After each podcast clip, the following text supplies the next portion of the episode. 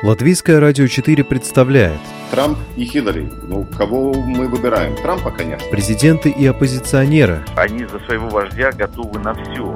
History will not forget what he did. Very special man and president. Монархии и поп-звезды. Ну, какой его бизнес? Ну, какие-то деньги зарабатывает. Ну, это, конечно, не миллиарды долларов. Чушь. Новые герои и знакомые и незнакомцы. Вообще непонятно, что это за кандидатура. Возможно, это не те обвинения, которые будут ему предъявлены. Личности и события мирового масштаба в программе «Мир в профиль».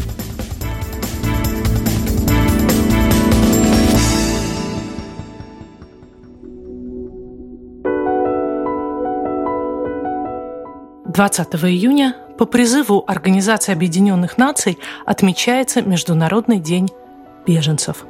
Он появился в календаре в 2001 году, когда отмечалось 50-летие Конвенции о статусе беженцев. Тогда, 17 лет назад, трудно было представить, что Европу ждет проверка на прочность в горниле небывалого по масштабам миграционного кризиса. Среди европейцев есть те, которых пугает утрата идентичности под напором людей других культур, но немало и тех, кто считает, что подлинные европейские ценности – это терпимость, гуманизм, уважение к правам человека. Они готовы не разглагольствовать, а реально помогать тем, кого принесло на наш континент ветром войны или острой нужды. А то, что называют миграционным кризисом, есть, скорее всего, выражение неэффективности работы государственных служб и нехватка международной солидарности. Сегодняшняя передача «Мир в профиль» посвящена именно таким людям – активистам неправительственного сектора или, как мы еще говорим, гражданского общества, которые самоотверженно спасают жизни людей и помогают им обрести человеческое достоинство. Я расскажу об организации «СОС Медитеране» и ее последней спасательной операции в Средиземном море. Она завершилась как раз за три дня до Всемирного дня беженцев и накануне саммита Совета Европейского Союза, где тема миграции будет одной из главных. У микрофона журналист Латвийского радио 4 Анна Струй. СОС Медитеране объединяет активистов Франции, Германии, Италии и Швейцарии ради спасения жизни людей, доверивших свою судьбу волнам Средиземного моря. Символично, что организация была создана в День Европы, 9 мая 2015 года. А за три недели до этого мировые СМИ сообщили о трагедии у берегов острова Лампедуза, откуда до Африки ближе, чем до Италии. Ливийское рыболовецкое судно было загружено под завязку беженцами из разных стран. Спаслось 28. Около 800 человек утонули. 24 тела море отдало назад, их похоронили на Мальте. И это далеко не первая и не единственная катастрофа ливийских «Титаников». В октябре 2013 года роковой остров площадью в 20 квадратных километров посетил тогдашний председатель Европейской комиссии Жозе Мануэль Барозу. Лампедуза была буквально завалена гробами с утонувшими мигрантами. 359 человек. Борозу пообещал положить конец нелегальному трафику мигрантов в Средиземном море, которое стало, по выражению активистов из СОС Медитеране, самой опасной пограничной линией в мире – Тема миграции беженцев переместилась на первые полосы газет во всех странах ЕС, даже таких далеких от африканских берегов, как, например, наша Латвия.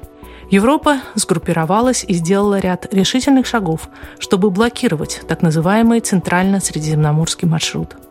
В октябре 2016 года было создано Европейское агентство по охране границы береговой линии, для лучшего контроля за передвижением судов с нелегальным человеческим грузом на борту и координированного проведения спасательных операций на Средиземном море.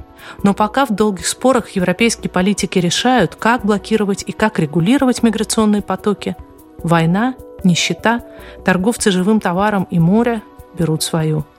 С 2014 года, по данным СОС Медитеране, на маршруте из Ливии через Средиземное море в Европу утонуло не менее 13 тысяч человек. Une de nos équipes s'est rendue en mer Méditerranée, aujourd'hui théâtre d'une tragédie humanitaire. Документальный фильм «Таласса. Море» рассказывает об очередной спасательной операции команды СОС Медитеране – Волонтеры работают в тесном сотрудничестве с итальянским морским спасательно-координационным центром. Иногда первыми сигнал о лодке с человеческим грузом на борту подают вертолетчики центра. Иногда об очередном судне из ливийских территориальных вод сообщают в Рим добровольцы. В их распоряжении судно береговой охраны «Аквариус». За два года на его борту нашли свое первое прибежище более 24 тысяч человек –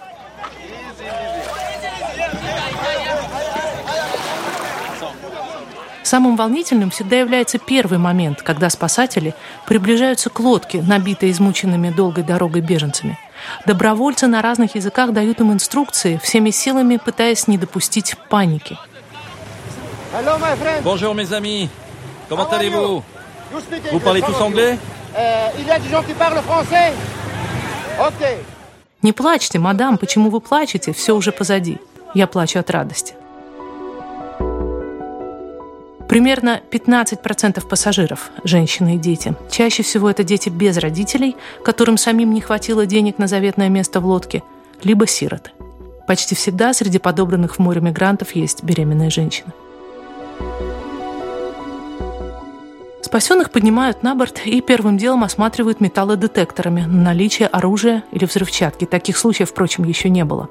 Затем людям, страдающим от обезвоживания, солнечных ожогов, стресса, оказывается первая медицинская помощь. Международная организация «Врачи без границ» – партнер СОС Медитеране. Практически все пассажиры несут на себе отпечаток жестокости их прошлой жизни.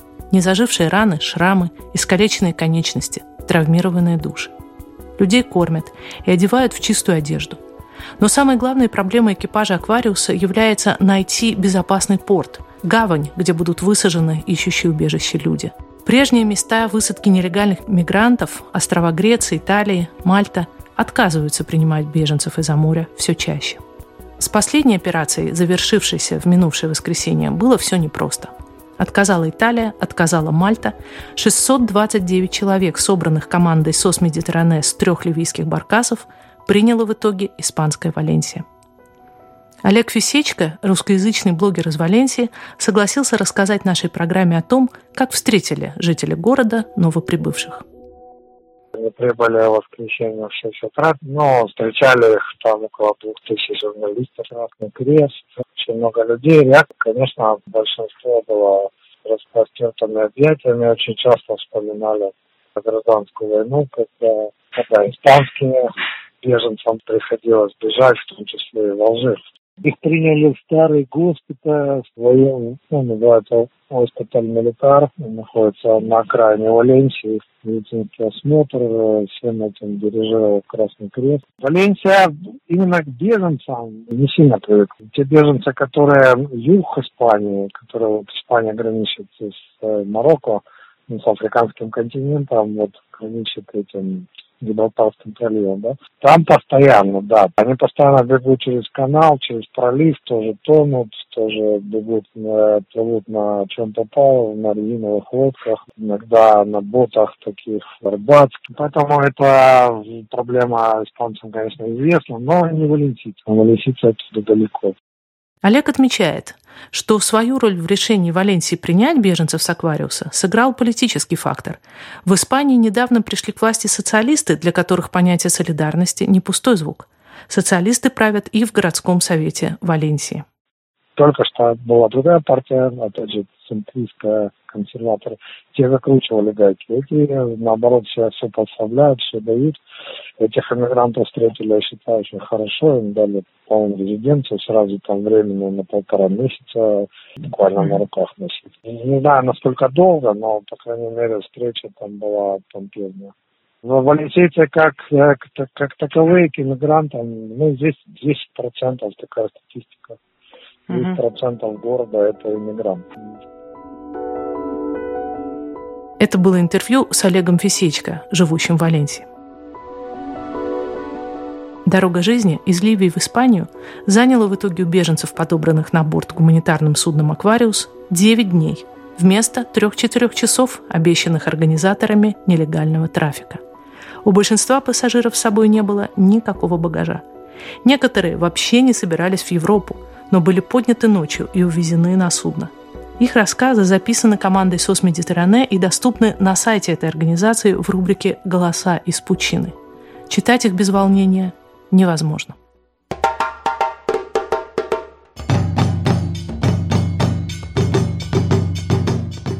Я слышал, что в Ливии есть работа и высокие зарплаты. Это давало мне шанс помочь матери скопить деньги на учебу. Так я думал. Когда я поделился с матерью своими планами, сначала она была настроена скептически, но я уговорил ее одолжить немного денег на поездку. Путешествие через пустыню было просто ужасным, но ничто не сравнится с теми ужасами, которые ждали меня в Ливии.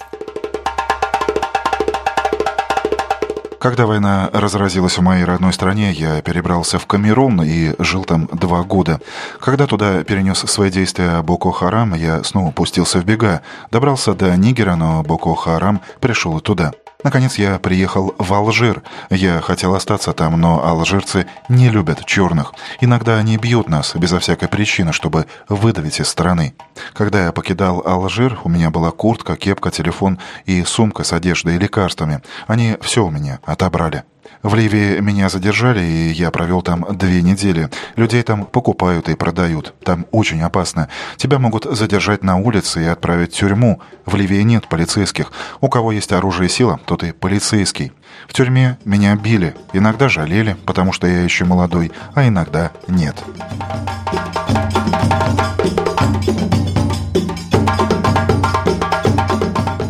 В Триполи я жила в черной зоне – меня доставили в большой дом, где было примерно 40 чернокожих девушек. Они ждали возможности заработать, чтобы уехать.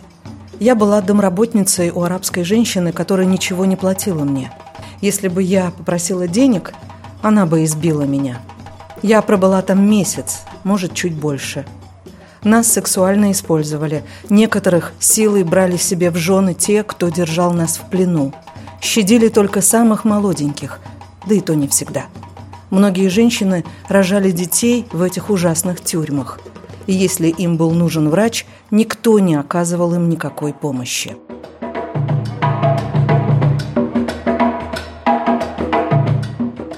Этом путешествии я думала о том, что если мне удастся спастись, я хотела бы учиться тому, как помогать людям в тюрьме, потому что мы жили как в тюрьме, и я знаю, что это такое, что значит несколько дней без еды, почти без питья, я хотела бы быть поварихой в тюрьме. Я бы очень хотела сообщить маме, что я жива. А вот отец пусть думает, что меня больше нет. Мне всего 17, и я не хочу замуж за того, кого он выбрал мне в мужья. Я хочу жить и учиться. Руководители организации СОС Медитеране убеждены, эти несчастные люди никак не угрожают нам, европейцам. Аквариус, современный Ноев ковчег, выполняет гуманитарную миссию, основываясь на универсальных нормах морского права. Спасение утопающих не должно быть делом рук самих утопающих, как в прямом, так и в переносном смысле.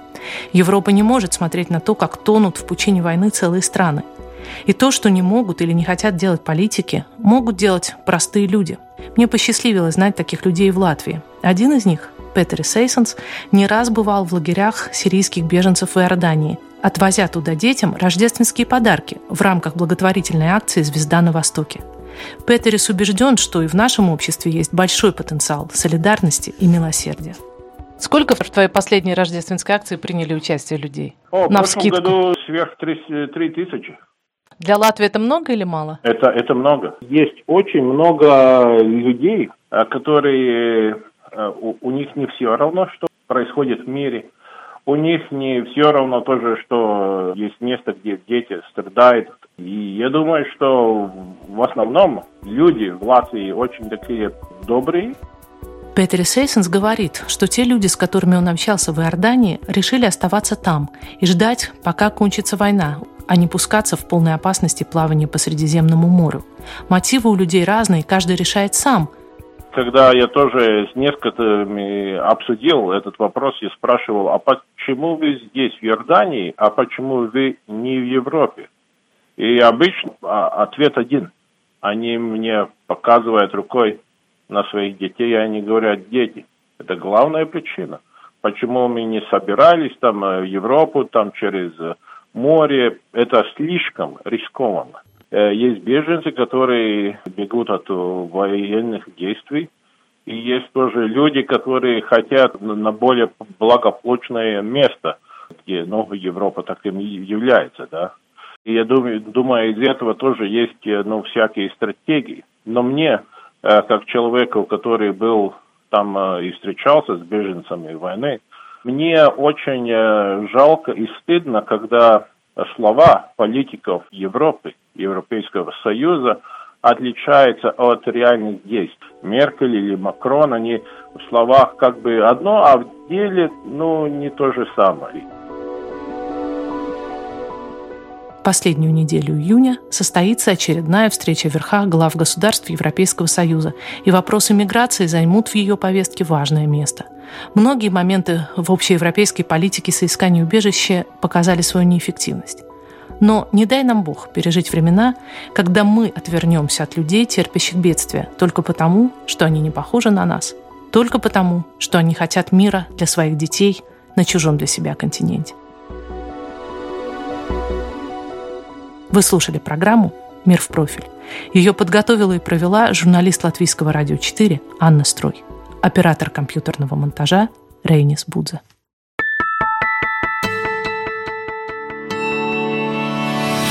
Человек и его поступки, события и его значения в программе «Мир в профиль» каждую субботу в 12.10 на Латвийском радио 4.